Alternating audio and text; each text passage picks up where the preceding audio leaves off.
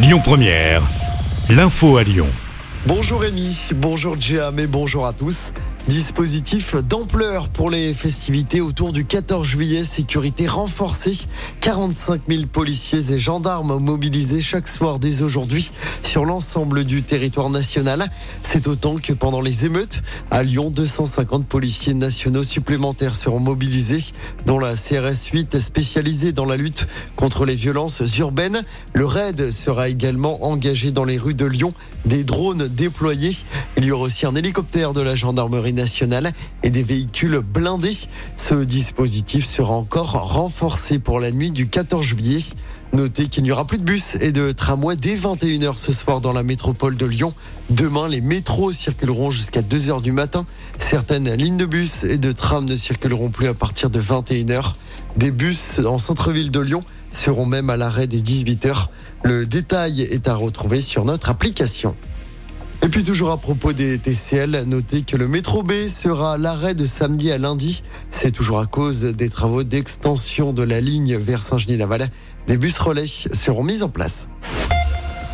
Dans l'actualité également, rejoindre Barcelone depuis Lyon en TGV, c'est à nouveau possible à partir d'aujourd'hui grâce à la Renfe, compagnie espagnole qui concurrence désormais la SNCF en France. Le trajet dure environ 5 heures. Jusqu'au mois de septembre, la Renfe propose une liaison par jour uniquement du lundi au vendredi. Elle sera étendue au week-end à partir de la rentrée scolaire. Côté prix, la Renfe propose pour son lancement un tarif agressif de 29 euros pour Lyon-Barcelone. Le TGV passe par 10 gares, notamment par Valence-Montpellier ou encore par Perpignan. Notez qu'une ligne Madrid-Marseille sera lancée dans deux semaines. Et puis beaucoup de monde sur les routes pour ce week-end prolongé, ainsi que la deuxième vague de départ en vacances d'été. C'est orange dès aujourd'hui dans le sens des départs dans la région. C'est vert vendredi dans les deux sens. Attention, la journée de samedi s'annonce très chargée. Bison futé hisse le drapeau rouge dans le sens des départs depuis Lyon. Toute la France est d'ailleurs concernée. Dimanche, c'est orange dans les deux sens. On vous a mis le détail complet sur notre application.